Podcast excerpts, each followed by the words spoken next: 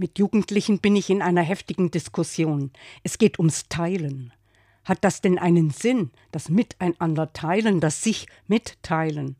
Da gibt es Egoisten. Was ich habe, das habe ich. Mir gibt auch niemand was. Und die Skeptiker. Da wird man vielleicht ausgenutzt und sollten doch die mal anfangen, die mehr als genug haben. Mitten in die Diskussion ruft plötzlich ein junger Mann, der bis jetzt recht still und nachdenklich dagesessen hat, ich hab's. Das stimmt mit dem Teilen.